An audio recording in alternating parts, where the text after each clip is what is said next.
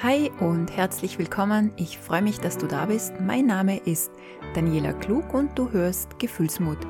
Hier dreht sich alles um die Welt der Emotionen und auch rund ums Thema Hochsensibilität und wie du leichter durchs Leben kommst. Ich wünsche dir ganz viel Spaß und wünsche dir, dass du immer etwas von meinen Worten mitnehmen kannst für dich. In dieser Folge habe ich wieder einen Gast eingeladen, einen Gast, den du schon kennst, und zwar meine Freundin Michi. Hallo. In der Podcast-Folge über Freundschaften haben wir das Thema auch angesprochen, dass wir sehr viel und sehr intensive Gespräche führen. Im Laufe der Jahre haben wir auch die Erfahrung gemacht, sowohl die Michi als auch ich, dass wir mit diesen Gesprächen und in die Tiefe gehen und Dinge auch zu wiederholen oder auseinander zu zerlegen, ja auch unser Gegenüber wirklich damit nerven können oder überfordern. Ich weiß, Michi, das ist doch bei dir in deinem Leben immer wieder der Fall gewesen, weil wir haben dann öfters auch darüber geredet. Ja, genau. Wir steigen da jetzt direkt in das Thema ein. Eben wie Dani schon gesagt hat, der letzte Podcast war jetzt für meinen Geschmack sehr oberflächlich. Und mein Wunsch war, dass wir jetzt ein bisschen in die Tiefe gehen und ich freue mich ehrlich gesagt drauf. Also hallo an alle. Ähm, ja, das Gefühl des Genervtseins, das hat mich die letzten zwei Jahre extrem begleitet und Dani und ich haben da Stunden darüber geredet und eben diese Freundschaften zwischen Gleichgesinnten sind ja einfach und das kennen nicht nur wir, das gibt's ja auf verschiedenen Ebenen. Schwierig wird es dann, wenn man sagt, ah, der Mensch interessiert mich, der Mensch hat so viel zu sagen, er ist aber gewohnt, Freundschaften anders zu führen. Und für mich ist wichtig, immer Kontakt zu halten, ein permanenter Austausch. Also nicht sich zu treffen, aber zu wissen, wie geht es, wie geht es und wie fühlt sich der andere, was, was ist gerade im Leben los und ich spüre auch sehr viel. Und wenn ich mir denke, oh, es funktioniert jetzt gerade was nicht, dann frage ich nach. Und das kann jeden Tag sein, das kann täglich mehrmals sein. Und dieses unglaubliche Interesse am anderen wird dann oft als Nerven wahrgenommen und ich fühle es als zurückgewiesen werden. Und es ist wirklich so ein, um die Emotionen zu beschreiben, ein wirklich ein zurückgewiesen, ein abgewiesen werden und man fühlt sich klein, obwohl man es wirklich gut und aus ganzem Herzen ehrlich gemeint hat. Und dieses Thema ah, ich will nicht sagen verfolgt mich, aber ich glaube, das, das Wort beschreibt es. Es verfolgt mich wirklich und ja, Daniel und ich haben da schon Stunden darüber diskutiert. Wie kann sich das jetzt die Hörerin oder der Hörer vorstellen, wenn du eine so eine Frage stellst? Also wenn du jetzt zum Beispiel ähm, ja jemanden fragst, vielleicht auch per WhatsApp, wie geht's dir? Bekommst du dann immer direkt eine Antwort? Das ist eine gute Frage, ja. Nein, eben nicht. Und mein Wie geht es dir ist immer ein 100% ehrliches Wie geht es dir. Kein, keine Floskel, so dieses Wie geht es dir, der andere antwortet Danke, gut. Die werde ich nie fragen. Die, mhm. Ich werde auch nie eine Frage, also wenn mich jetzt jemand fragt, wie geht es dir, mit gut beantworten, wenn es nicht stimmt. Mhm. Ähm, und ich bin da extrem empfindlich. Ich weiß, du magst das Wort empfindlich nicht. Ja, ich liebe das Wort empfindsam. ich bin da sehr empfindsam. Wenn ich frage und ich merke, dem anderen geht es wirklich nicht gut und es kommt keine Antwort zurück. Ich sehe gerade auf WhatsApp ist natürlich auch ein Fluch, diese zwei berühmten blauen mhm. Häkchen und es kommt nichts zurück. Nach fünf Minuten, zehn Minuten fängt in mir an, die Fragen aufzutauchen. Und was habe ich falsch gemacht? War, war ich, ich schon wieder zu nervig? Und ähm, Dani bringt mich immer wieder dann so zurück und sagt, ja, vielleicht hast nicht du etwas falsch gemacht, vielleicht ist der andere gerade unfähig, aber das ist genau meine Wahrnehmung. Dieses, ich frage und es kommt nichts zurück und es ist eine Riesenenttäuschung und ich kann es vom Kopf her natürlich verstehen. Der andere ist im Stress, der andere hat einen vollen Arbeitsalltag und es ist dann schwierig zu akzeptieren, der andere nimmt mich nicht wahr.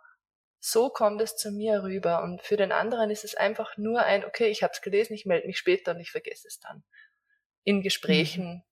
habe ich das inzwischen herausgefunden, wie das funktioniert, aber es ist trotzdem, es ist trotzdem jedes Mal extrem verletzend und ich lerne in dem Sinn auch nicht daraus. Es verletzt mich jedes Mal. Ich glaube schon, dass du dich mit Minischritten dem näherst eines Tages. Ich habe die Hoffnung nicht aufgegeben, Danke. dass du das dann vielleicht auch etwas ruhiger nehmen kannst. Ich kann es absolut nachvollziehen, weil, wie du auch eben richtig gesagt hast, wenn wir jemanden fragen, wie geht's dir, dann ist es eben, wie du gesagt hast, nicht diese Floskel. Ich meine, ich habe eine Weile in Frankreich, war ich Au pair. Da ist es äh, dieses Savoir, das, dieses Wie geht's, das ist so, äh, das ist wie eine Begrüßungsfloskel. Auf ja. die antwortet man nicht und die, die hat man auch nicht zu beantworten. Da muss man einfach sagen, gut, danke und passt, weiter geht's. Also kommt, mir kommt schon auch vor, dass das bei uns ein, hier in unserer Gesellschaft immer mehr so wird. Und wenn wir jetzt wir fragen, wie geht's dir? Oder ich oder du jemand fragt, dann möchten wir ja wirklich wissen, wie es dem geht, weil es uns wirklich interessiert. Und manchmal sind wir vielleicht sogar ein bisschen beunruhigt, weil wir irgendwie was spüren, dass ja, dass etwas vielleicht nicht in Ordnung ist. Und wenn dann keine Antwort kommt, dann sind das lange Minuten.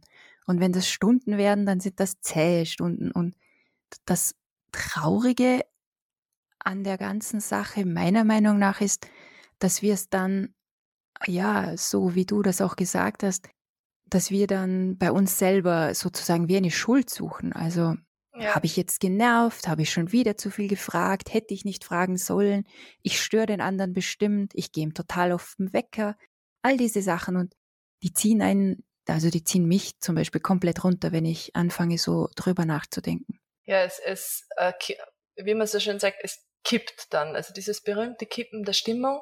Und ähm, es ist dann schwierig, sich erstens selbst herauszuholen und sich vom Kopf her einzureden, es ist nicht deine Schuld. Eben weil, wie du gesagt hast, man sucht immer sofort die Schuld bei sich selbst und nicht bei dem anderen. Und es ist ja keine Schuldfrage in dem Sinn. Es ist einfach nur eine Art von Kommunikation.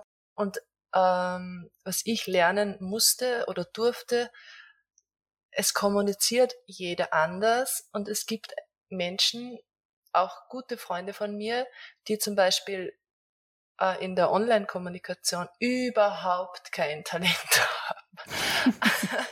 ich glaube, du weißt, von wem ich spreche. und also in meinem Fall ist es, ist es einfach sehr persönlich, aber ich habe zum Beispiel nicht viele Freunde. Für mich ist Freundschaft etwas extrem Wertvolles und meine Freunde ich kümmere mich um jeden, um jede und jede bekommt diese Fragen. Und es ist nicht so, dass ich sage, ich mische mich jetzt in das Leben von allen ein. Also das ist schon sehr ausgewählt von mir und äh, ich weiß, dass das ja auf Gegenseitigkeit beruht, dieses Mögen und dieses sich gegenseitig wichtig sein. Und dann trotzdem immer wieder dieses zurückgewiesen werden ist extrem schwierig. Und das liegt aber in meiner Wahrnehmung und vor allem auch in der Wahrnehmung des anderen, weil der realisiert oder derjenige realisiert ja nicht einmal, was da gerade abläuft. Ich habe mit ähm, einer guten Freundin über dieses Thema schon sehr oft richtig gestritten und diskutiert und war schon zutiefst verletzt, weil sie sich entweder nicht gemeldet hat oder wirklich unbedarft Dinge gesagt hat, so dieses Abhandeln, so, okay, äh, dann, dann reden wir um zwei Uhr. Und meistens ist es nur eine Art der Formulierung, eine Wortstellung und bei mir kippt es emotional total ins Negative. Und, und diese ganz feinen Nuancen sind so schwierig, jemandem zu erklären in der Kommunikation, weil das funktioniert eben genauso über WhatsApp, dieses so abgestempelt werden, dieses aufs Wartegleis geschoben. Und es ist natürlich die eigene Wahrnehmung, aber es macht es jetzt nicht leichter in dem Sinn. Und, und ich kenne es eben von dir zum Beispiel auch, dass du da sehr bedacht bist auf die Wortwahl, wie jemand mit dir redet. Mhm, auch wie ich meistens. ich habe natürlich auch meine, meine Flöhe im Rucksack und ja, jeder, kann nicht immer so, so schön kommunizieren, wie ich mir das wünschen würde. Aber wenn ich merke, eine Situation wird, wird ein bisschen ernster oder, oder manchmal ja auch brenzlig. Also so, Ja. wenn man merkt einfach, da kommen jetzt Gefühle dazu oder man hat jetzt vielleicht auch was gesagt, was den anderen trifft oder, oder bewegt oder berührt, dann äh, ist Kommunikation, auch die Wortwahl so wichtig, dass ich manchmal dann tatsächlich einen Schritt zurücktrete und, und Mhm. fast mich gar nicht recht mehr traue, was zu sagen. Und das hat sich bei mir jetzt auch ähm, mit der Zeit etwas verbessert, weil ich das, auch wirklich trainiert habe, gerade auch durch meine Ausbildung zur Lebensberaterin.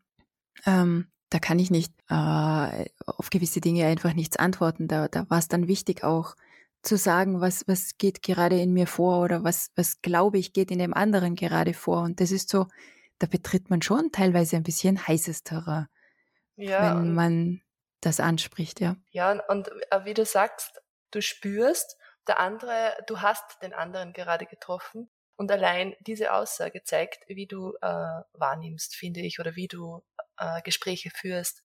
Mhm.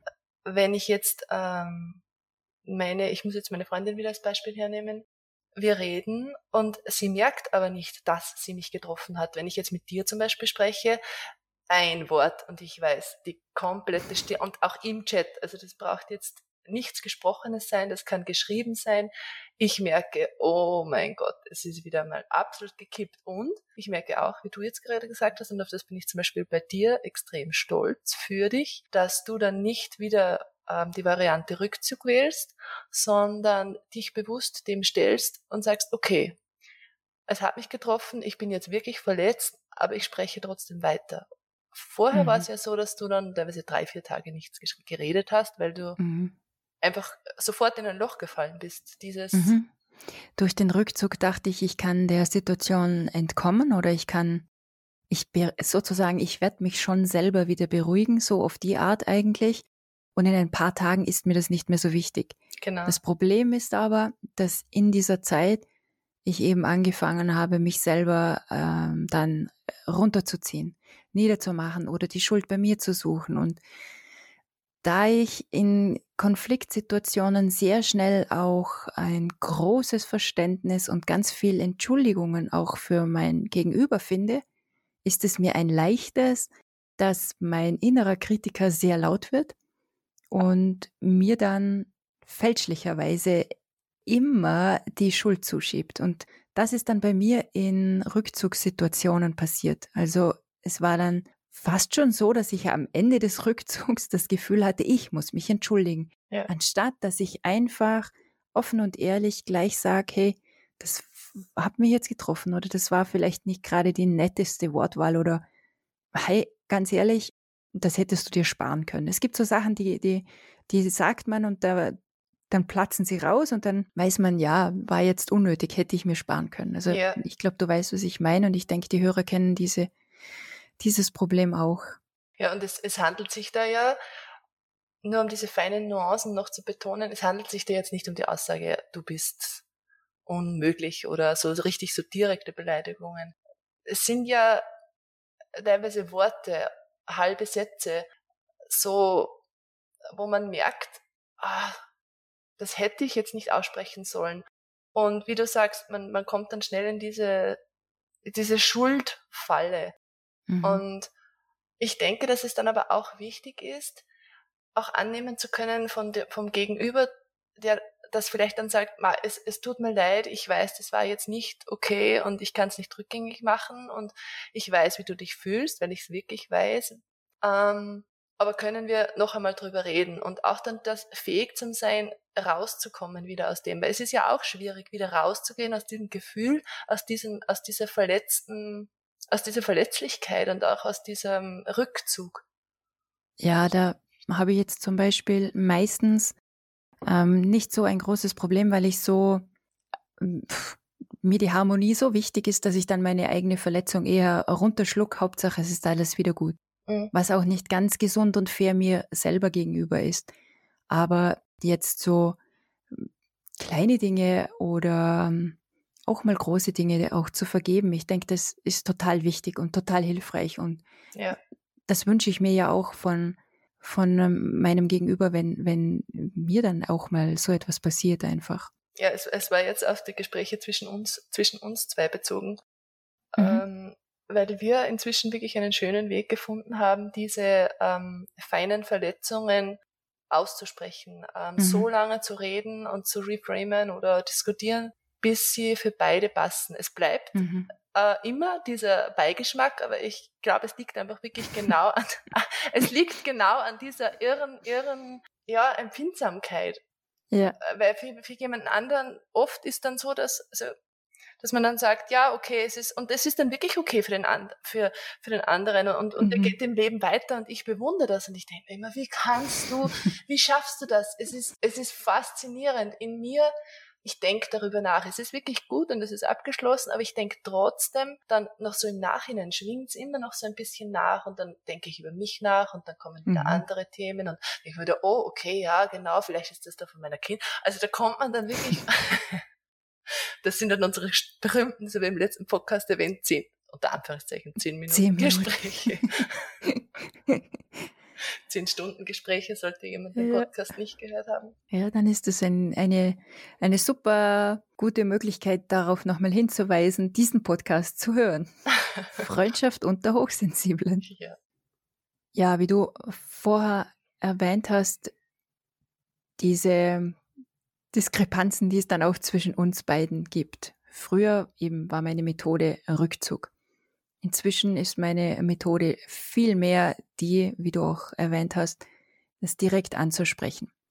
Und das Schöne daran ist, dass ich das auch in, in meinem Umfeld viel mehr tätige dadurch. Es ist wie, wenn ich es bei dir ausprobieren würde und dann schaue, wie es bei dir ankommt und dann kann ich damit auch ein bisschen mehr in die Öffentlichkeit gehen.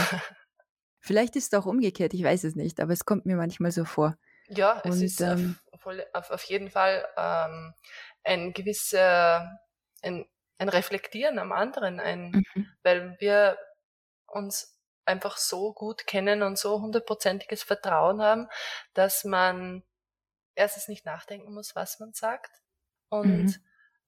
Was wir ja trotzdem tun. Ja, aber es ist normal. Nicht mehr so extrem. Ja. ja. Und dass man dann auch eine gewisse Sicherheit gewinnt. Genau, ja. Ähm, dann vielleicht die nächste Stufe zu gehen und sei die nächste Stufe, dass ich jetzt mit, ne, mit dem eigenen Kind spreche oder mit dem Partner und das klingt mhm. jetzt ähm, vielleicht wertend, also es soll auf keinen Fall wertend sein, aber ich glaube einfach, dass jeder so eine Person braucht, mit der man reflektieren kann. Mhm, auf jeden Fall, ja, finde ich sehr wichtig. In, eben wie du auch richtig jetzt vorhin gerade gesagt hast, das Wort Sicherheit war auch so in meinem Kopf. Was mir jetzt so, wie du darüber geredet hast, aufgefallen ist, ähm, was auch noch so speziell ist, selbst wenn wir es dann innerhalb kürzester Zeit klären und du auch sagst, es passt gut für dich, dann habe ich trotzdem nach wie vor aufgrund meiner Gefühlswelt sehr oft noch das Gefühl, oh, das hätte ich mir sparen können, jetzt habe ich die Stimmung runtergezogen oder jetzt ist irgendwie was komisch zwischen uns. Ich glaube, das ähm, weißt du ja, weil ich das ja dann auch inzwischen auch schon anspreche. Ja. Aber glaubst du zum Beispiel, dass das auch mit den Erfahrungen in der Vergangenheit zu tun hat, weil man ja schon so prinzipiell das Gefühl hat, wenn jetzt die Stimmung kippt, man selbst schuld, dass man die Stimmung hinuntergezogen hat. Dass wenn es jetzt ernster wird oder schwierige Themen kommen, dass man dann diese Schuld sofort auf sich nimmt. Weil eigentlich mhm. ist ja zwischen uns alles geklärt. Also da, da gibt's ja jetzt nichts, wo man sagt, ich, ich verletze dich absichtlich. Dass, dass sich da so, so alte Muster oder Arten, wie man mit, mit diesem Thema umgeht, melden. Ja, das denke ich schon auch, ähm, weil man die Reaktionen der anderen vielleicht eher oder, oder in früheren Freundschaften oder was auch immer, auch in der Familie, einfach die Reaktionen anders sind. Aber bei mir ist das auch, glaube ich, ein Teil meines meiner Art, meiner mhm. Emotionen. Wenn, wenn ich getroffen werde, dann ist das eine ziemliche Bombe, obwohl das vielleicht nur ein, ein kleines Wort ist. Aber das löst in mir eine Bombe aus. Dann habe ich die Möglichkeit, es anzusprechen. Ich habe die Möglichkeit des Rückzugs oder ich habe die Möglichkeit, pumpig zu werden. diese drei, drei Varianten, die, Die wechseln sich bei mir sehr stark ab, das merke ich schon. Und je nachdem, wie ich damit rausschieße oder wie ich dann, welche Variante ich wähle, am besten die gesündeste Variante ist halbwegs in Ruhe zu vermitteln. Halbwegs. Wenn ich das aber nicht tue und dann vielleicht noch pumpig reagiere oder eben zutiefst verletzt, gekränkt mich zurückziehe, dann äh, kommen da ja nochmal eine ganze Schubkarre an neuen Emotionen dazu. Und selbst wenn das dann geklärt ist und sich sozusagen das Thema beruhigt hat, dann haben sich das aber meine Emotionen noch lange nicht. Und ich bin mir da nicht ganz so sicher, meine eigene Stimmung ist dann im Keller. Ja. Auch wenn ich froh bin, dass alles ähm, geklärt ist und wieder gut ist und ich erleichtert bin und so. Trotzdem, meine eigene Stimmung ist im Keller.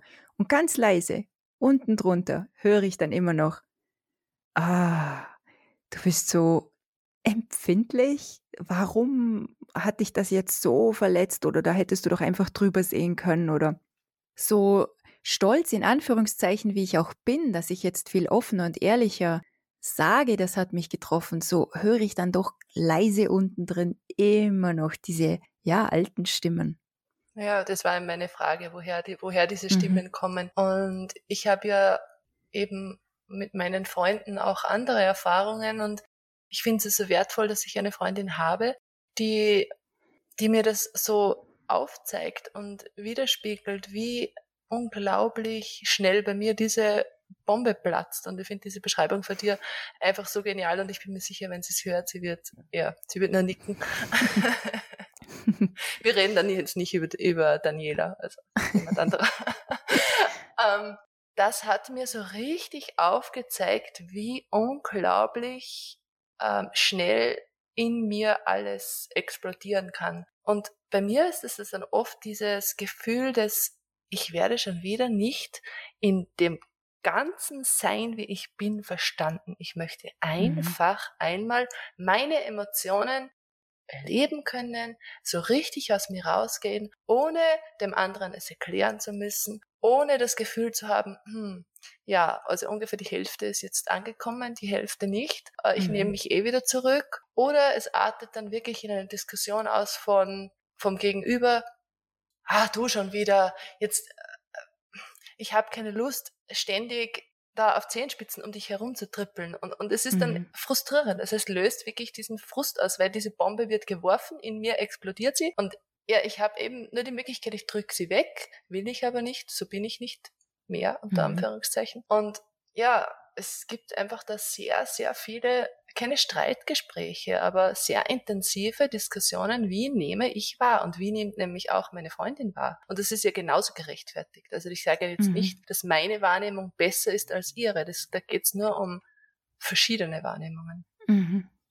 Äh, es ist ja so auch oft zu zweit, wenn man ist. Also jetzt dieses One-on-One -on -One ist für mich oder auch für Dani sehr einfach unter Anführungszeichen. Also dieser Austausch, man braucht sich nur auf eine Person konzentrieren und das ist ja mehr als genug, wenn man ja wirklich zu 100 Prozent mhm. bei dieser Person ist, emotional, vom Kopf, von allem. Also das ist ja wirklich, man, man nimmt rundherum, also wie es bei mir ist, nichts wahr. Ich bin nur für diese Person da, also richtig im Austausch. Und es gibt natürlich nicht nur diese Situationen, sondern ab und zu wird man eingeladen, es sind mehrere Personen im Raum. Beispiel Gartengrillerei, man kommt hin, die Stimmung ist locker. Wenn man nur zu zweit ist, ich kann lustig sein, der Clown. Ähm, ich, ja, bin eigentlich sehr extrovertiert. Und in Gruppen bin ich genau das Gegenteil. Ich bin sehr introvertiert und es ist oft so, dass Menschen, die mich dann nur allein kennen und mich einladen und dann kennenlernen, denken, äh, äh, wer bist du, wo ist jetzt Michi? Und ich kann einfach nicht dann mich einfügen, wenn ich jede einzelne Person wahrnehme und nicht weiß, wohin soll ich mich jetzt wenden? Äh, dem geht's schlecht, er überspielt es, der nächste lacht, der dritte versucht über dieses Gespräch. Ich, ich begebe mich dann in eine Beobachterposition und, und diese zwei Welten sind für mich ganz krass, auch selbst für mich zu spüren. Mhm. Es klingt auch anstrengend. Ja, ist es auch. Mhm.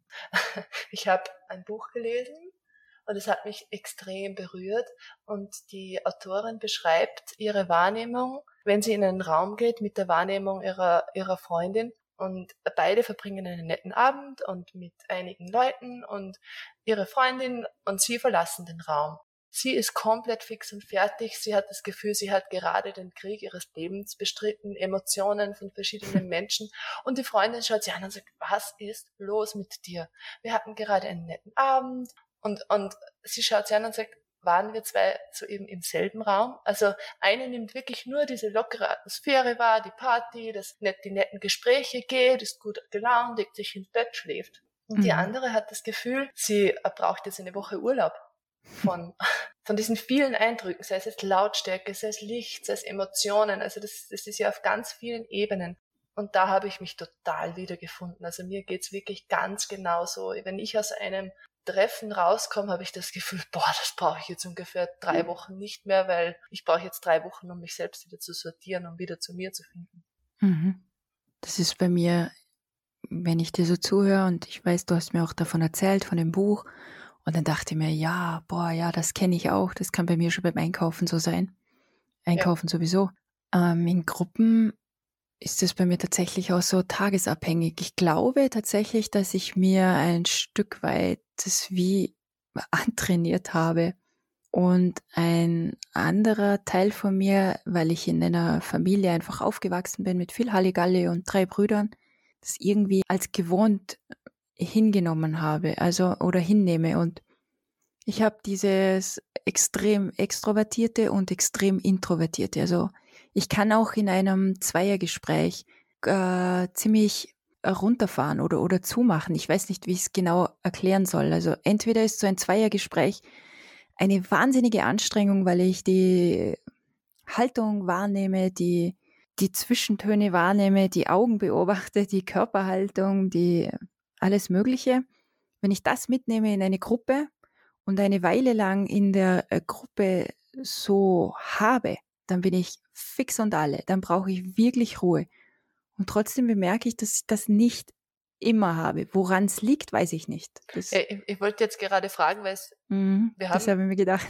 Ja, weil schrägerweise jetzt, wo wir so reden, weil wir lernen natürlich ständig voneinander, ähm, wie kannst du das abschalten? Also ich, ich habe es bis jetzt nicht geschafft, es wegzudrücken, weil ich habe ja vier Kinder hier, ich habe den ganzen Tag Halligalle von sechs in der Früh bis äh, sieben am Abend. Und es ist trotzdem so, dass meistens um zehn Vormittag der Punkt erreicht ist, wo man sagt, es ist, es sind zu viele Eindrücke, es ist zu laut, es ist, jeder will was, meine Bedürfnisse stelle ich zurück, äh, ist natürlich jetzt ein anderes Beispiel, mhm. aber ich könnte nicht, auch wenn ich wollte, mich jetzt ausklinken. Das, das steigert sich und steigert sich und ist dann einfach mhm. zu viel.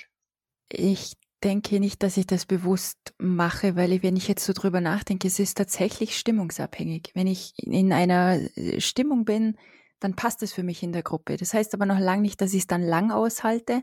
Manchmal okay. halte ich es tatsächlich sogar länger aus wie mein Partner, der dann früher wieder Ruhe braucht. Mhm. Aber was ich spannend finde, ist, dass ich auch in der Gruppe, selbst wenn ich im, im lustigen Modus bin und alles gut ist, trotzdem mitbekomme, wenn irgendwie äh, daneben irgendwas abläuft, wo, wo gerade gar nicht so lustig ist. Äh, weißt du, was ich meine? Wenn zum ja. Beispiel ich sitze an einem Tisch mit einer Familie und da kriegt sich die Mutter und die Tochter so nebenbei gar nicht direkt so ein bisschen in die Wolle, weil sie irgendwelche ja, Stimmungsgefühle aneinander halt auslassen oder haben, wo keiner mitkriegt. Ja mein Partner kriegt es zum Teil eben auch mit und ich. Und ich bin immer sehr, sehr froh, wenn wir dann heimfahren und ich das anspreche, dass er das, dass er das auch bemerkt hat. Ja. Weil das für mich dann so, wieso kriegt das keiner mit? Wieso merkt das keiner? Aber es ist dann, ich kann dann schon, aber das ist wirklich stimmungsabhängig. Und wenn ich in einer schwierigeren Stimmung bin, also eher in einer ruhigeren Stimmung bin,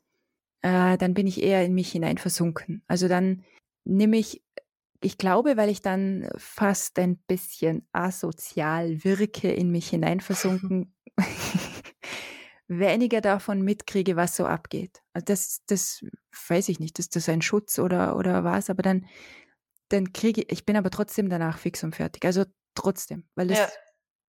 kostet genauso Energie in, ja, in, in diesen versinkenden Modus hinein zu, zu laufen und ja, ist, ja, ich bin nicht ganz zufrieden damit, mit dieser Lösung, weil es einfach nicht so nett ist äh, der, der Gesellschaft gegenüber halt. Ja, ja ich ja. kenne ja beide, ich kenne ja beide ähm, Versionen von dir in diesen Situationen und mhm.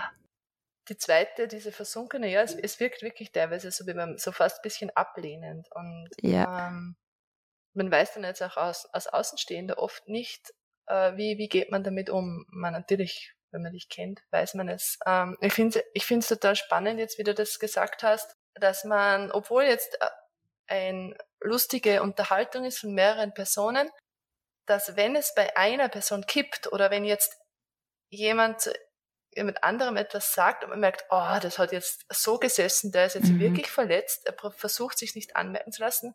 Also mhm. wir zwei haben ja schon so oft so Gespräche geführt, wo auch ich heimgekommen bin von einer Party und ich habe gesagt, hey Dani, entweder ich bin abnormal oder das waren lauter Roboter, aber wie, wie, wie kann es sein, dass ein offensichtlich eine wirklich offensichtlich ausgesprochene Verletzung niemand anderen berührt. Jeder redet weiter, jeder. Und ich werde dann stumm und sitze da und versuche trotzdem dann die Stimmung ein bisschen zu lenken oder dann diese Person nachher im Privaten anzusprechen, was natürlich die Stimmung nicht besser macht, ist klar, weil ich es noch anspreche auch. also das ist wirklich schwierig und ich, ich weiß nicht, wie viele Stunden wir zwei jetzt damit schon verbracht haben, diese Dinge zu analysieren und es hat uns noch keiner eine Antwort gegeben. Also es ist wirklich die Wahrnehmung oder dieses zu merken, so geht es dem anderen. Letztens hatte ich so diese Erfahrung, ich war eben in einem Raum und es entstand so ein indirektes Hickhack-Streitgespräch und eine der Personen wusste überhaupt nicht, was jetzt da los war. Warum, warum reagierte jetzt so über? Und, und ich bin dann so hingegangen und habe gesagt, ähm, sag mal, spinne ich jetzt oder, oder ist die Stimmung auch total gekippt. Und die Person hat mich angesehen und hat geschaut, ah, Gott sei Dank merkt's nicht nur ich, Gott sei Dank merkt's einmal irgendwer anderer auch. Und es war für mich so bestätigend, dass es nicht nur immer ich bin, sondern dass es wirklich, dass man diese Skippen wahrnehmen kann und mhm. äh, man sich nicht unbedingt das jetzt als der außerirdischste Außerirdische fühlen muss. Aber es ist einfach so spannend, wie man wahrnimmt. Und ja, wir haben diese Gespräche ja schon tagelang geführt. Mhm. Ich habe jetzt in den letzten Jahren eine, ein paar Ausbildungen nebenbei gemacht. Und in jeder Ausbildung war immer eine längere Zeit, die man dann in, in einer Gruppe verbracht hat. Ich weiß noch, vor der ersten Ausbildung, vor der ersten Gruppe, vor dem ersten Tag war es so richtig Panik, die, die pure Panik. Ich muss unter Menschen, ich muss unter wildfremde Menschen.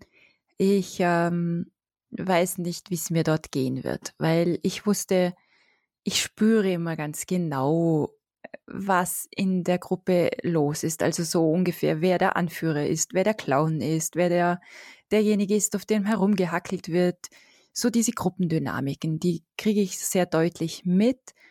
Und ich für mich war da noch nicht so in einer Situation jetzt bei den ersten Gruppen, wo ich für mich selber so überzeugt war, äh, wo ich in der Gruppe stehe oder wo ich in der Gruppe stehen will. Und es hat sich jetzt auch über die Jahre etwas gedreht und was ich sehr spannend fand. Ich bin sehr unsicher in die Gruppen hineingegangen und wurde von Gruppenmitgliedern sehr oft als sehr offen und selbstbewusst beschrieben. Und in mir drin hat aber ein, ein Feuer gebrannt. Und das heißt, irgendwie habe ich im Laufe der Jahre auch diese, diese Schale mir zugelegt oder diese Funktion zugelegt, dass ich so auftrete, dass es jemand, der nicht so wahrnehmungsintensiv ist, tatsächlich sogar so deutet, dass ich wunders wie selbstbewusst und wunderst, wie stark auftrete. So, mich kann nichts treffen. Ich weiß sogar, einmal sind wir an einem, in einer Pause draußen gestanden, da wurde irgendwie über das Thema Gefühle geredet und dann habe ich so das gedacht, ah ja, da kann ich dazutreten, das ist so mein Thema, da fühle ich mich wohl.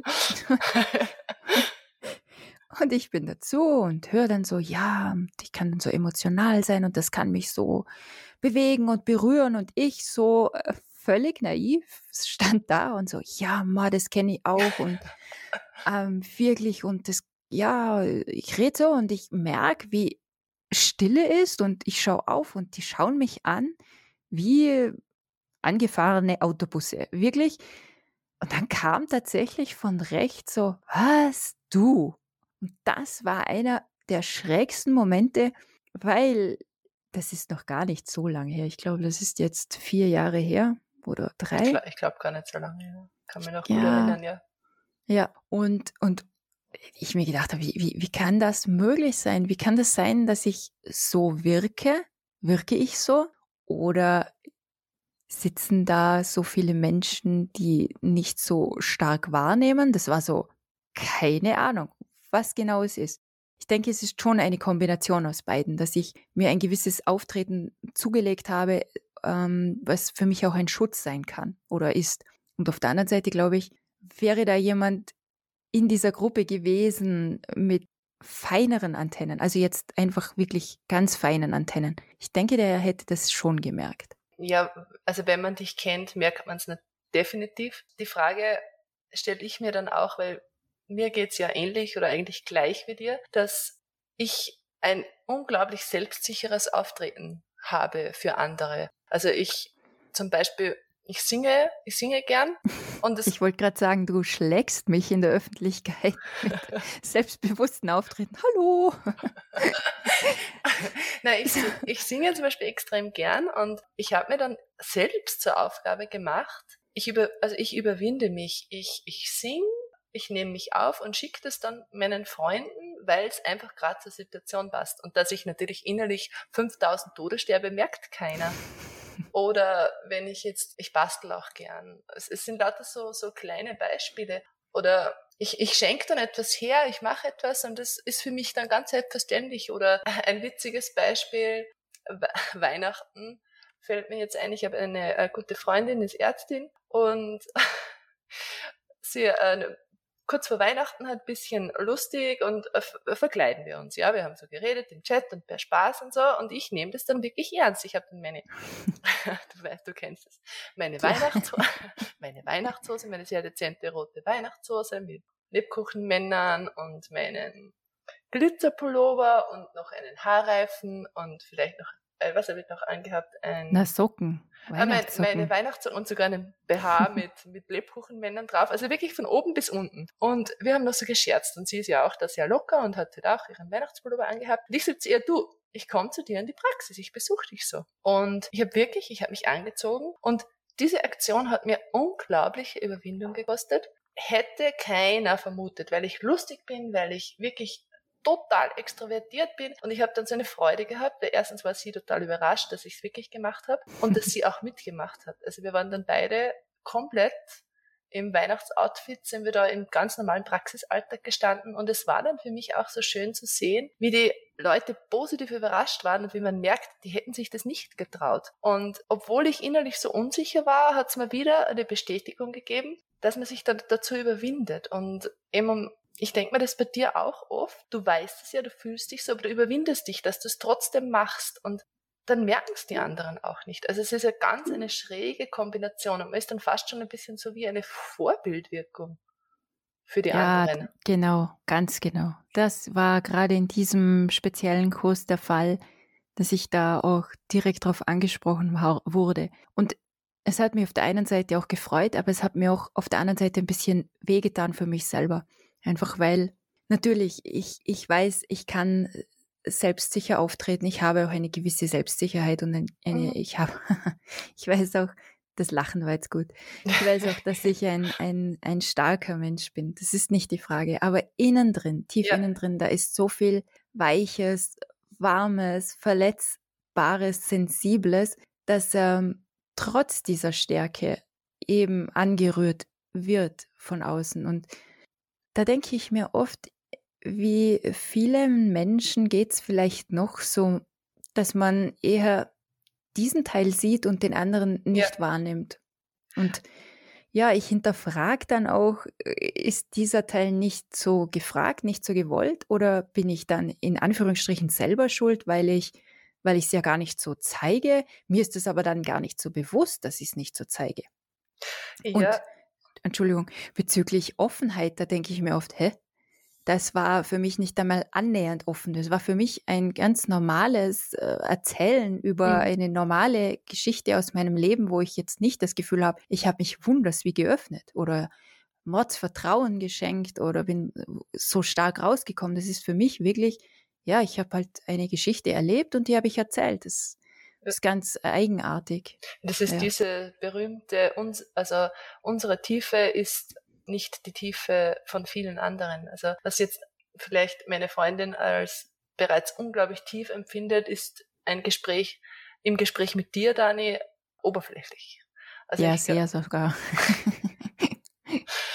und ich finde es total schön von dir, dass du erwähnt hast, dass trotzdem, auch wenn man so jetzt nach außen mal lernt, natürlich diese Selbstsicherheit. Und ich glaube, durch positive Reaktionen lernt man auch, dass man, dass nichts passiert in dem Sinn und man traut sich immer mehr auch nach außen zu gehen und vielleicht ein bisschen über seinen Schatten zu springen. Und trotzdem, wie du so schön beschreibst, ist da innen drinnen dieser unglaublich verletzliche Kern. Und mhm. dieser, wenn durch ein falsches Wort, also wenn zum Beispiel jetzt meine Freundin da in der Praxis gesagt hätte, ma, jetzt stehst du wirklich, jetzt stehst du wirklich hier, also ich glaube, also das hätte mich ich, ich hätte es nicht mal lustig nehmen können. Das hätte, also es mhm. hätte mich mhm. wirklich innerlich absolut getroffen. Oder wenn jemand anderer jetzt ein, nur ein blödes Kommentar lassen hätte, natürlich hätte ich mir es nicht anmerken lassen, aber es hätte mich unglaublich verletzt und wäre in die Kategorie gegangen, nie wieder.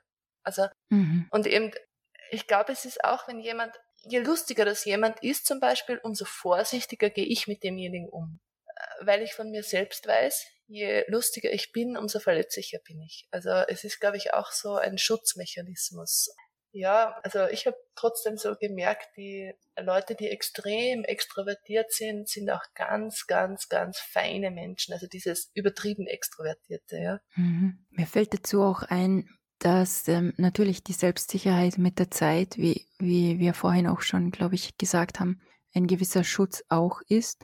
Und auf der anderen Seite, ich habe gerade so darüber nachgedacht, ähm, ich, mir ist mein Wert ja auch bewusst im Verstand. Mhm. Ich, ich bin mir auch im Klaren, was mein Selbstbewusstsein ausmacht und was mein Wert ausmacht.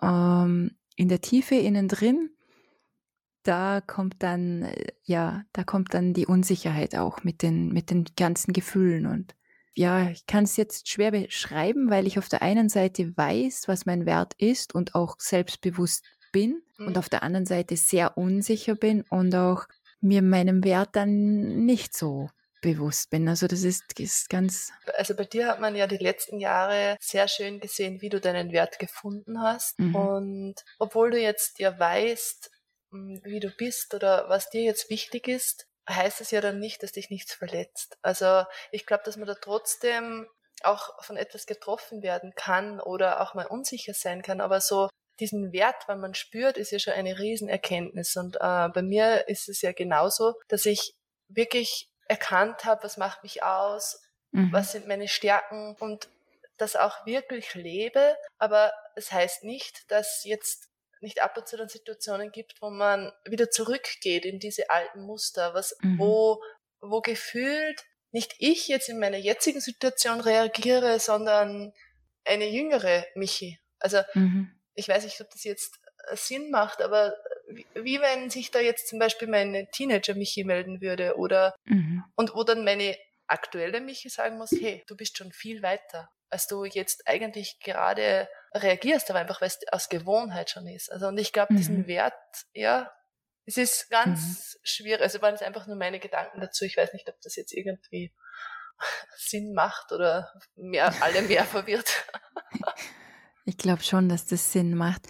Ich denke mir bei mir das auch. Auf der einen Seite ja, es sind alte Muster, die dann hochkriechen aus ja, dem Dunklen herhoch, so. ja, von hinten so. einen anfallen und in den Würgegriff nehmen. Und das, das kommt noch aus, aus, aus der Vergangenheit heraus, ganz klar. Dann denke ich mir manchmal, es ist mir wie im Verstand ist mir mein Wert bewusst in, in den Gedanken. Mhm. Und ich weiß schon, ohne, ohne Gedanken keine Gefühle, aber trotzdem innen drin so dieses, dieses Fühlen im, im Bauch, diese Intuition, das Bauchgefühl von mir ist dann manchmal noch nicht wirklich ganz überzeugt von, von dem, was mein Verstand bereits gelernt hat. Ich glaube sogar, dass diese Aussage für viele weniger Sinn macht, wie, wie deine Erklärung mit der Teenager Michi, weil Da gibt es das ganze Konzept mit, äh, mit dem, ja, egal.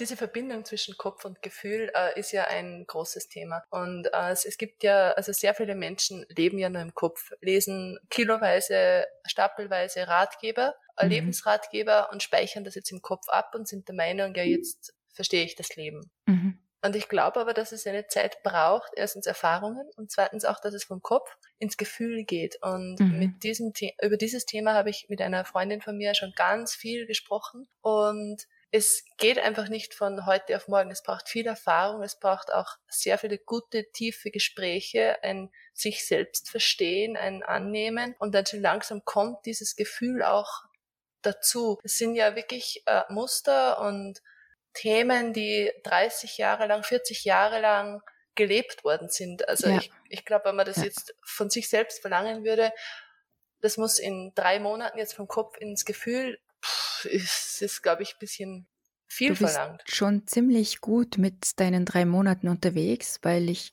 doch immer wieder Menschen begegne, die den Wunsch aussprechen, von heute auf morgen, am besten innerhalb einer Stunde, ganze ganze Lebens, ja, Gefühle, Erlebnisse, Gedanken, Verletzungen auszulöschen mit einem Rezept. Dieses Rezept existiert nicht. Mhm. Das Einzige, was eben möglich ist, ist gewisse Spuren äh, zu überschreiben, neu zu bewerten, aber nicht auszulöschen. Also so wirklich ausradieren und das ist so auch beim Thema Trauer ja oft der Fall, dass die Menschen dann, ich will einfach nicht mehr traurig sein, mach das weg so ungefähr. Ja. Jetzt ist fertig mit der Trauer. Das wird ja auch erwartet von außen. Ja. Wirklich. Und das, also da sind drei Monate teilweise schon eine lange Zeit, wie ich das erlebt habe, dass man dem Trauernden Zeit gibt. Jetzt hat er ja schon drei Monate getrauert. Jetzt könnte er doch und ja. kannst du nicht und reiß dich mal zusammen das ist nicht gesund, das ist nicht möglich. Und diesen Rezeptblock in der Psychologie, wo ich einfach äh, komme und sage, das ist mein Problem, schreib mir die Lösung auf. Ja, das wird so nicht funktionieren. Ja, und ich glaube ja, also es geht ja uns beiden so. Wir sind ja beide Freundinnen oder eben Bekannte, wie auch immer man uns dann sieht, jetzt, also für andere mit denen man unglaublich gut äh, reden kann, reflektieren kann, wo, also ich habe ja viele bekannte Freunde, Menschen, die mich nicht kennen, die innerhalb von zehn Minuten sich äh, komplett öffnen, weil ich ihnen den Raum gebe oder weil ich das Gefühl gebe, sie können es aussprechen. Und ich glaube, das ist einfach ganz wichtig und auch diese Stärke von uns, dass wir, wenn wir, also unter Anführungszeichen beschlossen haben, dass jemand unser Freund ist, das kann man jetzt nicht beschließen in dem Sinn, dass wir dem wirklich unsere ungeteilte Aufmerksamkeit geben und auch wirklich helfen in diesen Reflexionen, in diesen für uns einfach nicht so anstrengenden, stundenlangen Gesprächen, wie es vielleicht für, für sie ist, weil es nicht gewohnt sind, in diese Themen hineinzugehen. Und da bin ich dann schon stolz auch auf mich. Das ist dann auch diese Überzeugungsarbeit, die ich jetzt oft bei mir selbst leiste, wenn ich wieder diese, in diese, wie zu Beginn erwähnte Schuldfrage stolpere, ach, jetzt bin ich wieder schuld, weil der andere fühlt sich genervt und so, dass ich mich dann selbst überzeuge, ich, ich habe meinen Wert, ich, ich helfe auf einer anderen Ebene, ich bin immer da, ich bin immer bereit zu reflektieren, immer zu sprechen und wenn der andere überfordert ist, liegt es nicht an mir. Und wenn ich mir das selbst jetzt beim Reden so zuhöre, ist das ja jetzt schon fast eine Eigentherapie. Nein, aber es, es, ich bestätige mir im Prinzip gerade selber oder zeige mir gerade selber, dass, dass es eben, das, um vom Kopf ins Gefühl zu kommen, es braucht dann auch so diese Überzeugungsarbeit und, und ja. Die Erfahrungen, die Erfahrungen, die man ja. dann damit macht, mit diesem neuen Gefühl, mit diesen neuen Gedanken, mit dieser neuen Erkenntnis, die muss erstmal gelebt werden oder, oder, oder halt, weißt du, ich meine, man kann etwas lesen, dann hat man eine super Erkenntnis, aber dann umzusetzen, das zu erleben, das macht ja dann überhaupt erst das aus, dass man, ja. Ja, ich habe hab heute äh, mit einer Freundin auch gerade über dieses Thema gesprochen, weil sie so ungeduldig ist mit sich selbst. Und ähm, ich habe dann gesagt, hey, schau, du hast jetzt vor einem Jahr hast du begonnen, wirklich dich selbst kennenzulernen. Das wäre ein Wunder, wenn du jetzt dastehen würdest und alles perfekt machen könntest, die Emotionen passen, du fühlst dich im Vertrauen, du gehst deinen Weg. Äh, ich habe 30 Jahre meines Lebens fast damit verbracht, mich damit zu beschäftigen, als wäre jetzt fast für mich ein Frevel, und es wäre andere. Eine Beleidigung. nein, nein, aber es, es, äh, ich habe dann gesagt, gib dir diese Zeit, es braucht Zeit. Und es ist natürlich schwierig, wenn man möchte gleich weiterkommen. Mhm. Und, und es ist ja keine ange kein angenehmes Gefühl. Und ich glaube, dass wir dann wirklich auch Personen sind, die anderen den Raum geben, die Möglichkeit zum Reflektieren und dass man, und dass das auch die schönen Seiten von, von dieser mhm. unglaublichen Tiefe und auch dem Einfühlen in andere sein kann oder ist. Ja, bezüglich Geduld, die habe ich auch nicht mit mir. Was mir in solchen Situationen tatsächlich hilft, ist, wenn ich mir ganz genau überlege, wo war ich vor einem Jahr? Was habe ich mir gedacht? Oder ein halbes Jahr. Was, ja. was habe ich da noch gedacht? Oder wo war ich da noch? Oder über was habe ich mir da Sorgen gemacht? Und wenn ich mir das aufschreibe, manchmal ist man ja so eben so in die Zukunft immer fixiert. Das soll noch werden und das wünsche ich mir und da hätte ich gern und das möchte ich an mir noch verbessern. Das ist ja alles gut und recht, weil Veränderung ist ja auch wichtig und Weiterentwicklung auch. Aber man vergisst immer wieder auch, sich hinzusetzen, äh, auf das berühmte Bänkchen eine Pause zu machen und einmal zurückzuschauen, was ist mir schon gelungen?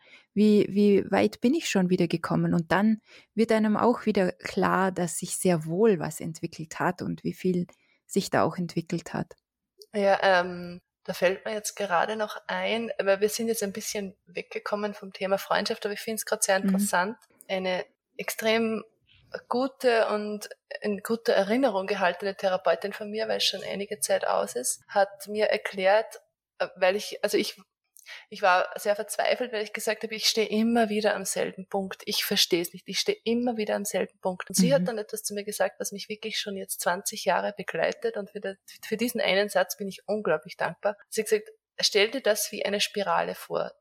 Du beginnst unten und du gehst nach oben. Du wirst zwar in den verschiedenen Ebenen immer wieder am selben Punkt ankommen, aber eine Ebene höher, also mhm. mit Erfahrung, mit mehr, ja, einfach mehr bei sich selbst angekommen. Und jetzt wieder, wenn ich an so Punkten komme und sage, oh, nicht schon wieder, nicht schon wieder. Und, ich, und dann schaue ich bewusst diese Spirale an und denke mir, wow, Michi, du bist jetzt sicher schon wieder vier Ebenen gehüpft. Und mhm. es ist, ja, es ist einfach ein schönes Bild, was mich durchs Leben begleitet. Mhm. Du hast vorher darüber geredet, dass wir unsere Begabung, Fähigkeit, wie auch immer man das nennen möchte, für Menschen da zu sein, in den Freundschaften gut nützen kann. Ja. Und ich habe so, während du geredet hast, darüber nachgedacht. Ich habe ja, das habe ich ja in dem ersten Freundschaftspodcast erwähnt, mein, glaube ich mal, mein, ähm, meine Kontakte sehr reduziert, weil es für mich zu diesem Zeitpunkt sehr wichtig war, mich mehr auf mich selber zu konzentrieren und auf meine Familie. Und ich hatte die Kontakte im Sinne von dir als Freundin, und mein jetziger Partner zum Beispiel ist, ist mein bester Freund, könnte jetzt aber nie eine, eine Frau, eine weibliche Freundin sozusagen ersetzen. Will er wahrscheinlich auch gar nicht und muss er auch nicht. Fragen wir auch wenn er sehr viele meiner Themen sehr, sehr gut meistert. Also das möchte ich wirklich sagen. Also er ähm, macht es außerordentlich gut, möchte ich ja. an dieser Stelle sagen. es ist ja auch gar nicht so einfach, mit äh, so gewissen Themen dann auch umzugehen. Und, und manchmal überfalle ich ihn dann wahrscheinlich auch damit. Und da bin ich immer ganz froh, dass ich dann noch dich im Hintergrund habe, damit er etwas entlastet ist. Aber was ich sagen wollte, ist, ich habe sehr, sehr, sehr meine Kontakte reduziert. Und manchmal komme ich mir dann schon fast ein wenig komisch vor, wenn es dann heißt, ja, lad doch deine Freundinnen ein. Und ich denke mir so, ähm, ja, da gibt es jetzt nicht wirklich viele. Michi? Ja, fährt kurz mal 600 Kilometer. ähm, natürlich habe ich auch hier die eine oder andere ganz, ganz liebe Frau, Kollegin, auch aus Ausbildungen, die ich kennengelernt habe, zu denen ich immer wieder Kontakt pflege und mich sehr, sehr freue, wenn sie sich auch melden die richtige Tiefe, diese, diese kontinuierliche Tiefe, die wir beide haben, mhm. die merke ich auch, die, die reicht mir, die fordert mich auch, also auch als, als deine Freundin, jetzt nicht ja. negativ gemeint, sondern einfach auch, dass das Dasein dann auch für dich und wiederum auch, wenn ich äh, mit dir über gewisse Dinge geredet habe, dann ist es auch ausreichend für mich. Also es muss dann nicht mehr nochmal mit jemand anderem sein oder nochmal.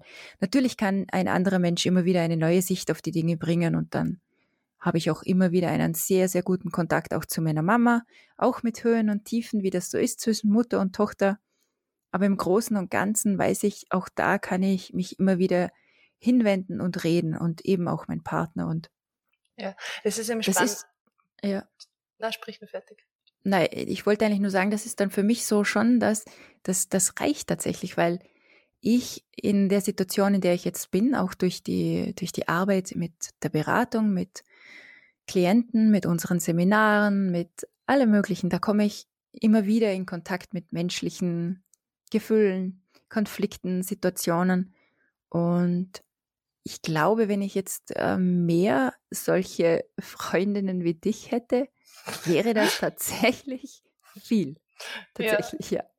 ja. ja. es ist eben total, äh, total spannend, wie du es wahrnimmst und ich kenne dich. Also du bist da, glaube ich, noch mal intensiver. Ist das, das jetzt das richtige Wort? Kommt drauf an, worauf du raus willst. Ja, ich will ähm, darauf hinaus. Ich habe ja, oh Wunder, wirklich, oh Wunder, muss ich immer wieder erwähnen, mhm. inzwischen wirklich mehrere gute Freundinnen mhm.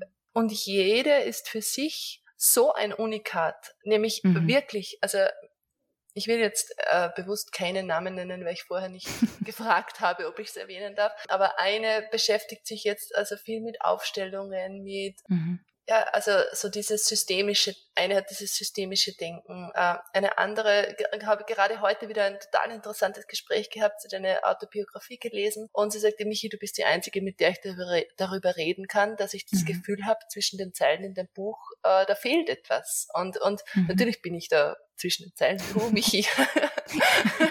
Hier mit dem Buch. ja, ja, das auch, ja. Äh, dann habe ich eine Freundin, die ist sehr also die Physio, die hat wieder diese körperliche Ebene, wo ich auch unglaublich mhm. viel lerne. Und eben, wie schon erwähnt, eine Ärztin, wo auch eher diese körperliche Ebene und auch gesundheitlich. Also, und da habe ich eine Riesenfreude, dass so gefühlt meine Freundinnen jetzt alles abdecken, was für mich wichtig ist. Also ich habe jetzt mhm. nicht mehr das Gefühl, wie so wie ich die, äh, zu dir vielleicht vor zwei Jahren gesagt habe, oh, ich mhm. würde so gerne Freunde haben. Ich bräuchte jetzt noch jemanden in meinem Leben. Also ich fühle mich jetzt wirklich das erste Mal so richtig komplett und es ist wunderschön, das aussprechen mhm. zu können. Obwohl ich zurzeit Single bin, aber so rein dieser ähm, emotionale Austausch, dieses Verstehen von Zusammenhängen aufgrund von verschiedenen Sichtweisen meiner Freunde sind für mich unglaublich wertvoll. Also das, das mhm. gibt mir sehr, sehr viel und überfordert mich auch nicht, aber ich glaube auch aufgrund der verschiedenen Ebenen. Ähm, eben die Freundin, die das Buch gelesen hat, ist eher auf unserer Ebene, also diese würde ich jetzt eher zu, zu dir und mir geben, aber mhm. sonst sehr, sehr unterschiedlich. Und für mich ist oft so, wenn ich dir zuhöre, dann denke ich mir, perfekt, perfekt, perfekt, passt super gut, freut mich riesig für dich und dann höre ich mir, höre ich dir so zu und dann denke ich mir, puh, ich merke schon irgendwie, ja, so langsam jeden Namen kann ich, man, manchmal kann ich sie nicht ganz zuordnen. ist schon so, wer jetzt? Okay. Ich, ich schreibe ähm, da, ich zeige das mal. ja, das, das hast du eh mal gemacht. Das war ganz, ganz gut, war das. Das ist jetzt aber in den Fotos ziemlich weit runtergerutscht oder hochgerutscht. Naja, ich für mich merke tatsächlich, dass auch, ich sehe ganz genau, das ist für dich genau richtig und es ist perfekt. Und ich merke, allein schon vom Zuhören, es wäre mir zu viel wäre mir jetzt zu viel. Aber ich muss natürlich wirklich auch dazu sagen, ich habe meinen Partner, mit dem ich eben auch wirklich gut reden kann und sehr viel, ähm, ja, auch, auch in die Tiefe gehen kann. Und das, das macht unglaublich viel aus, glaube ja. ich. Und ich einfach nicht noch, vielleicht noch nicht in der Situation meines Lebens bin, dass ich sage, okay, da braucht es jetzt noch mehr. Ähm, vielleicht wird das auch nie so sein, aber ich, es kommt wirklich überall sehr schräg an, dass ich nicht diesen Strauß an Freundinnen vorweisen kann und auch gar nicht mehr möchte. Möchten in dem Sinn, dass er Ruhe ist, dass ich es niemand erklären muss. Ja, würde ich gern. Manchmal sage ich dann auch einfach nichts dazu, aber so im Großen und Ganzen, ja, es ist nicht immer ganz einfach, da, dazu zu stehen. Ich verstehe, was du meinst und es ist auch oft so, wenn so ein bei so Feierlichkeiten, wir haben öfter darüber geredet, zum Beispiel Geburtstag ist ein klassisches Beispiel. Mhm. Die meisten planen zum Beispiel jetzt Beispiel 40er Feier, äh, große Partys und so. Und ich habe zu dir immer gesagt, ja, auch wenn ich eine Party machen möchte, ich wüsste nicht, wen ich einladen kann. Und auch jetzt sogar, wenn ich jetzt meine Freundinnen kennen sich gegenseitig nicht. Mhm. also auch wenn ich sie jetzt einladen würde, hätte ich ein ganz komisches Gefühl. Es würde nicht passen und ich glaube einfach, das muss jeder für sich selbst entscheiden. Und zum Beispiel, wie es bei dir mhm. ist, man merkt einfach, es ist für dich perfekt, wie es läuft. Du hast deinen ja. Partner, du hast vier Kinder und was ich dazu sagen wollte, deine Kinder sind jetzt in einem Alter, wo sehr viele Gespräche fällig sind, wo ja. du auch gebraucht wirst. Also meine sind ja. jetzt in einem Alter zwischen drei und neun und deine zwischen äh, elf und achtzehn. Elf und achtzehn, ja. Ja, also das darf man, glaube ich, auch nicht unterschätzen im, im Alltag. Meine Kinder sind wirklich schon in einem Alter, ja, da kann man auch richtige Gespräche führen. Und ich weiß, ja, als meine Kinder noch jünger waren, das manchmal auch tatsächlich vermisst, wenn du den ganzen Tag mit sehr lustigen, zwar Kleinkindergebrabbel umgeben bist, aber so die, die erwachsene Ansprechperson nicht vorhanden ist. Das war, das war da schon gar nicht so einfach. Also das merke ich jetzt schon. Das ist schon was anderes mit den Kindern, die ich zwar nicht als erwachsene Ansprechperson jetzt hernehme, weil es nicht meine Freunde sind, sondern meine Kinder und das schon eine andere Ebene ist, aber es ist einfach eine andere Art zu reden und die Probleme meiner Kinder werden natürlich dann auch, ja, das sind dann eher Gesprächsprobleme, genau, ja, meistens. Ja. Hm. Ich glaube, ich glaube, wichtig ist einfach, dass man einfach, unter Anführungszeichen nicht ist einfach. Ich glaube, wichtig ist, dass man eben den eigenen Wert kennt, wie du gesagt hast, und weiß, was ist wichtig und auch wenn es 99,9 Prozent des Umfelds anders sieht, es muss keiner dein Leben leben, es muss keiner mein Leben leben. Also äh, wenn für dich eine Freundin und die Beziehung reichen, dann ist es einfach genug. Das hat jetzt keiner sich einzumischen. Und, und ich glaube, das ist auch wichtig, sich immer wieder selbst zu sagen, weil ich diese Situation einfach ja. sehr, sehr gut kenne. Ja, und du weißt, wie sehr ich mich dann freue, wenn von einer lieben Bekannten oder einer lieben, vielleicht einmal im Monat Austauschfreundin sozusagen, ja. eine, eine liebe Nachricht gekommen ist, wie sehr ich mich dann auch darüber freue und wie gut es mir auch tut. Ja. Oder auch meine neueste Bekanntschaft, die ich in einem Kurs kennengelernt habe in Wien, als ich in Wien war, mit der ich dann regelmäßig per WhatsApp schreibe, wo ganz, ganz tolle, ja, eine super schöne Verbindung entstanden ist. Und es ist einfach, ich, ich merke es wirklich, wie viel Zeit ich brauche für mich, für die Kinder, für unsere Jobs, Berufe, auch für dich. Danke. und dann wiederum für mich selber eben, wirklich auch, auch in unserer Freundschaft, ja. ähm, dass, dass das für mich unglaublich gut passt so. Es ist nur nach außen hin schwierig, glaube ich, für, für andere zu verstehen. Ja. Wenn man jetzt noch mal kurz zu den Kindern zurückkommt, es ist ja bei mir so, durch das, dass sie äh, jünger sind, meine gehen mhm. sehr früh ins Bett. Ähm, ich bin eben alleinerziehend. Und meine Abende sind von sieben bis zehn, elf Uhr frei. Also das heißt, ich habe wirklich jeden Tag meine Stunden Ruhe, die ich dringend brauche. Mhm. Ähm, und in diesen Stunden bewusst, ja, entweder auf meiner grünen Matte sitze und Übungen mache, nachdenke, mit dir spreche. Meistens falle ich mit der Tür ins Haus, weil mich den ganzen Tag ein Thema beschäftigt hat. man, man reflektiert ähm, und diese Zeit ist mir unglaublich wichtig und diese Zeit fällt ja bei dir eher weg, weil deine älter sind und einfach länger wach sind. Und, und drum musst du deine Zeit, glaube ich, auch anders einteilen und, und sind diese Ich-Zeiten anders gestreut. Ja, natürlich brauchen sie mich dafür untertags weniger. Das, das muss ich auch ganz klar sagen. Also das war, wo sie klein waren, war das so fast schon 24 Stunden gefühlt. Pff, ja, mit sind Baby, Kleinkind. genau. Und ähm, es hat sich viel verändert und ich glaube sogar, also für mich fühlt sich's oft so an, weil ich viele Jahre so da war, rund um die Uhr und dann auch noch mit wenig Schlaf und mit, äh, mit Lärmpegeln. Muss ich dir nicht erzählen, welche ich Nein. meine?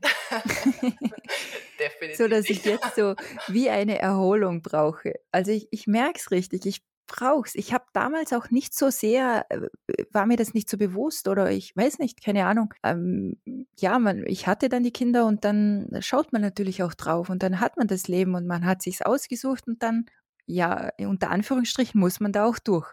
Ja. Aber ich, ich war da auch noch nicht mir so im Klaren, dass ich sehr wohl auch diese Ruhezeiten brauchen würde. Also ich, sonst hätte ich sie mir ja vielleicht auch mal nehmen können hin und wieder, aber das war nicht so.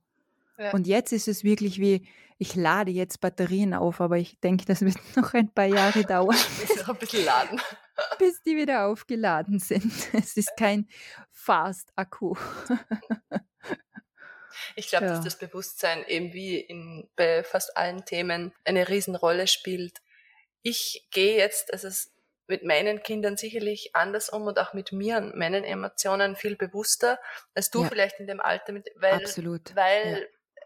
dieses Bewusstsein nicht da war. Und ich, ich, hab, ich sage immer, es hat zwei Seiten. Hat man dieses Bewusstsein nicht, ist man mehr im Funktionieren und es stört nicht so. Also ich ja. bin, ich lebe total in meinem Bewusstsein und in diesen Emotionen und ich merke, was ich brauchen würde. Und ich muss es dann immer nach hinten schieben und auf meine heiligen Stunden am Abend warten. Ja.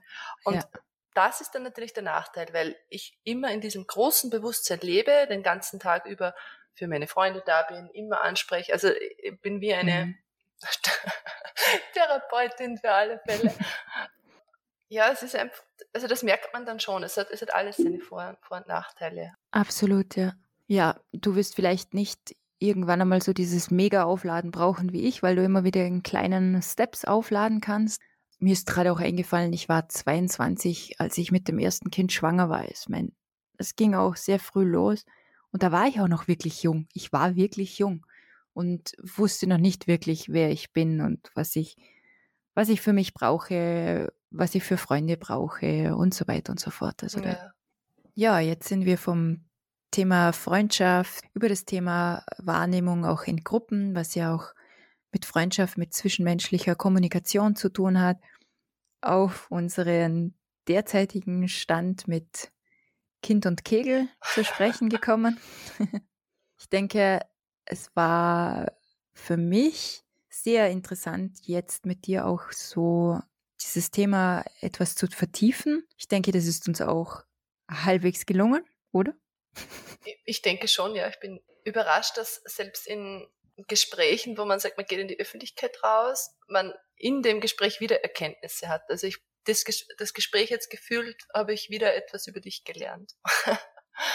und ähm, das finde ich gut und toll und ich hoffe auch, dass für die Hörer das ein oder andere dabei ist, wo sie sich äh, mhm. wiederfinden. Ja, das hoffe ich auch. Das ist mir ja wirklich das Wichtigste im Podcast, dass du, liebe Hörerin und lieber Hörer, etwas wirklich für dich findest, wo du mitnehmen kannst oder wo du vielleicht merkst, okay, es gibt noch mehr Menschen, denen es so geht wie mir und dich vielleicht dann auch etwas weniger allein fühlst, falls es dir so geht. Und dass äh, auch mich und ich immer wieder neu auf, auf Lösungen oder Ideen kommen oder in vielen, vielen Dingen noch ganz, ganz viele Fragen haben, obwohl wir sehr, sehr viel uns austauschen und, und auch viele Möglichkeiten haben, wie wir uns äh, helfen können, auch gegenseitig oder auch mit sich alleine, so wie Michi auch erwähnt hat, dass sie sich diese Zeit am Abend für sich selber nimmt und auf der Matte ja meditiert, oder? Bevor ich jetzt was Falsches sage.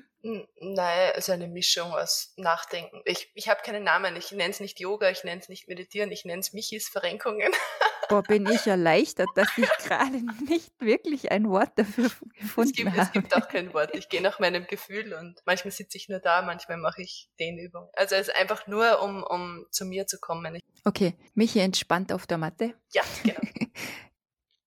so wie ich jetzt für mich, ich, ich weiß, ich hatte eine Zeit, da habe ich da war ich traurig, dass ich ähm, nicht so viel Freunde habe oder finde oder und jetzt weiß ich warum, weil es einfach gut so, wie es ist und fein ist, dass ich ein paar Leute kenne, die ich wirklich gern hab, von denen ich immer wieder mal was höre, dass ich dich habe und dass ich meinen ganz besonderen Mann an meiner Seite habe, meinen Partner und dass manchmal Dinge im Leben vielleicht schwierig aussehen und dann nach einer Weile für die es oftmals etwas Geduld braucht, sich die Dinge dann verbessern.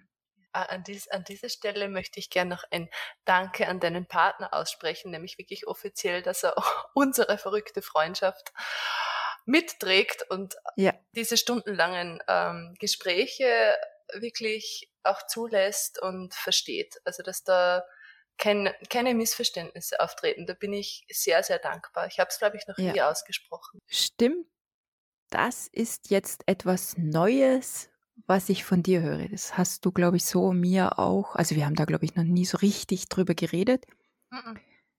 Ähm, ja, er hat natürlich auch sehr, sehr, sehr viel Arbeit, weil er sehr, sehr, sehr fleißig ist, worauf ich auch sehr stolz bin. Und seine Arbeit macht er auch sehr, sehr gern. Er wird auch demnächst in einem Podcast zu hören sein. Wir sind an dem Thema momentan dran über Männer und Hochsensibilität. Mal sehen, ob das dann was wird. Wir stellen uns das immer so vor und ja, man sieht dann manchmal auch im Gespräch, ob, ob die Dinge so funktionieren. Auch mich und ich haben manchmal Gedanken und Pläne und kommen dann komplett woanders an, wie wir es eigentlich dachten. Und er wird äh, ganz sicher, werde ich ihn einladen, damit wir einen Podcast machen über das sehr, sehr spannende Thema Hypnose. Michi, das könnte dann auch spannend für dich werden. Ja, es ist sicher ein spannendes Thema, mit dem ich mich noch sehr wenig bis nicht beschäftigt habe. Wer weiß, was die Zukunft noch bringt. Ich denke, wir kommen auch damit zum Schluss. Ich mache ja sehr gerne sehr ungerne eine Smalltalk-Übung immer zum Schluss, weil mir Smalltalk nicht liegt und ich auch nicht mag, übe ich es aber immer wieder, damit ich vielleicht ein wenig leichter mir damit tue und nicht immer so komisch herumstammel, wenn jemand mit mir Smalltalkt. Meine Smalltalk-Übung wäre heute, das war ein extrem langer Tag mit ganz viel unterschiedlichen Terminen und, und Dingen, die sich da aufgetan haben, auch familiär bei uns. Okay, ich wurde gerade von Michi darauf aufmerksam gemacht, dass ich schon lange nicht mehr im Smalltalk bin, schon am Philosophieren und in Gefühlen und Emotionen war. Also, schuldig im Sinne der Anklage, ich kann nicht Smalltalken. Ich auch nicht, wenn es für, für, dich beruhigend ist. Gib mir ein Smalltalk-Beispiel, bitte. Bei uns hat der Nachbar einen neuen Zaun aufgestellt. Ja, und ich habe überlegt, ob ich nicht vielleicht unseren Zaun da auch mich ist es nicht vollkommen gelungen, einfach nur beim Zaun zu bleiben, sondern ihre Geschichte ging noch weiter und weiter und über weiter. Farbe. Nach Stunden der Ausführungen über Farbe, Form und habe ich es beendet für, für dich. Für über. uns alle. ja. Ich danke dir vielmals fürs Zuhören. Ich danke dir, Michi, fürs Dasein. Gerne. Fürs Öffnen, fürs Erzählen. Ja, fürs Weitergeben von deinen Erfahrungen, Emotionen, Gefühlen, Geschichten von deinem Leben. Immer wieder gerne. Es ist für mich auch eine, eine Freude, wenn du mich einlädst. Da das Feedback für unsere erste gemeinsame Folge Freundschaft und Hochsensibilität oder Hochsensibilität und Freundschaft sehr positiv war, werde ich dich bestimmt noch öfters einladen. Und ich freue mich sehr darauf, da es ähm, ganz angenehm ist, mit einem Co-Partner einen Podcast zu moderieren. Dir wünsche ich, dass du weiterhin gut auf dich aufpasst. Danke fürs Zuhören und tschüss. Tschüss.